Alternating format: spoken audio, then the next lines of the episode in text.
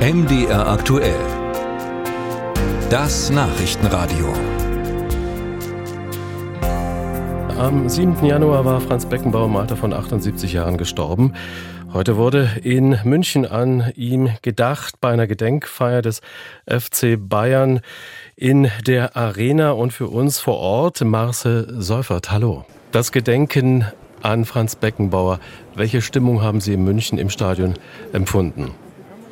Es war ein emotionaler, ein bewegender Nachmittag hier in der Arena in München. Ein würdiger Rahmen, würde ich sagen, beim Abschied von Franz Beckenbauer. Etwa 30.000 Menschen waren gekommen, um sich noch einmal zu verneigen vor Franz Beckenbauer hohe Prominenz aus der Politik mit dem Bundeskanzler Olaf Scholz, dem Bundespräsidenten Frank-Walter Steinmeier und natürlich aus der Welt des Sports mit den Weltmeistern von 74 wie Wolfgang Overath, Paul Breitner, Günter Netzer und auch den 90er Weltmeistern wie Rudi Völler oder Lothar Matthäus in den Reden hoben alle noch einmal hervor die besondere Leistung Beckenbauers als Spieler und als Trainer, aber vor allem die Persönlichkeit des Kaisers.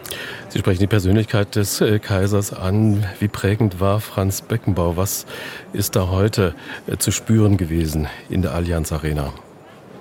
Ja, das war wirklich sehr, sehr emotional, als noch einmal das äh, Lebenswerk von Franz Beckenbauer in einem Film auch hier noch einmal nachgezeichnet wurde, auch für die jüngeren Gäste hier noch einmal eindrucksvoll zu sehen, welche Bedeutung er hatte als Spieler alleine, mit welcher Leichtigkeit er spielte, welch besonderer Fußballer er war, dann auch die Erfolge als Trainer. Das hat auch Uli Hoeneß noch einmal alles, der langjährige Vertraute, der Ehrenpräsident des FC Bayern, in seiner Rede hervorgehoben. Aber, und das ist das Spezielle, bei all den Titeln, die Beckenbauer als Spieler und als Trainer einfahren konnte für den FC Bayern, für die deutsche Nationalmannschaft, alle hoben hier hervor, welch besonderer Mensch er war. Das sagte auch Herbert Heiner, der aktuelle Präsident des FC Bayern.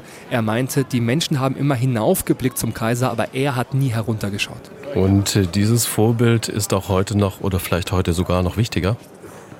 Ja, absolut. Das hat auch Uli Hünnes noch einmal gesagt. Heute in unserer heutigen Generation, in unserer heutigen Zeit sei Franz Beckenbauer ein absolutes Vorbild für alle, weil er eben auf alle Menschen gleich zugegangen ist. Das sagte auch Herbert Heiner. Er meinte, Franz Beckenbauer war ein Freund von allen und ich finde, das trifft es sehr gut. Es wird ja auch überlegt, wie Beckenbauer dauerhaft gedacht werden könne. Gab es da heute Anregungen?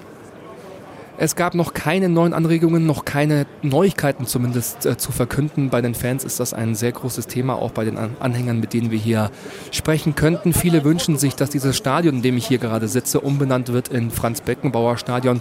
Da muss man mal schauen, ob das mit den Namensrechten möglich ist. Einige wünschen sich, dass der DFB Franz Beckenbauer würdigt, indem er den DFB-Pokal umbenennt in Franz-Beckenbauer-Pokal. Möglicherweise eine Statue vor dem Stadion wird diskutiert. Da steht ja schon eine im Gedenken denken an Gerd Müller. Eine, Na eine Straße in München könnte äh, in Franz-Beckenbauer Straße umbenannt werden. Also da gibt es zahlreiche Ideen und ich bin mir sehr sicher, der FC Bayern wird einen der größten in seiner Geschichte hier ausreichend gedenken.